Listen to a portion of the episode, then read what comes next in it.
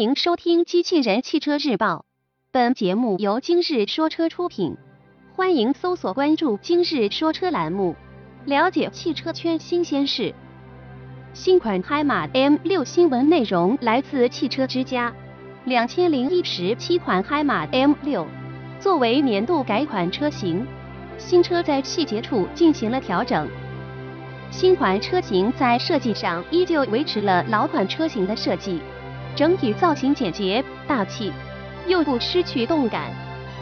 当然了，作为改款车型，新车在细节方面也是有所变化的。新车加入了国内消费者钟爱的 LED 日间行车灯，相比老款车型所搭载的卤素日间行车灯，有着更好的视觉效果，档次感也得到了很好的提升。海马 logo 被内嵌在家族化设计风格的前进气格栅内，与车身同色的细长横条也增加了整体的层次感，同时前脸横向张力也得到了进一步的强化。新款 M6 车身尺寸并没有发生变化，长宽高依旧为四千七百乘一千八百零二乘一千四百七十八毫米，轴距是两千七百三十毫米。属于中型车范畴。新车采用了两百零五除以五十五 R 幺六加通轮胎和非全尺寸备胎，轮圈则是使用了全新的样式，多辐式双色轮圈造型比老款更为运动时尚。从造型轮廓来看，新款车型车尾似乎并没有变化，然而在尾灯内部却悄然发生了变化。新加入的 LED 光源使得整体更为精致，也更具档次感。内饰部分，深色内饰搭配色彩鲜艳的装饰条，整个视觉效果看起来十分运动。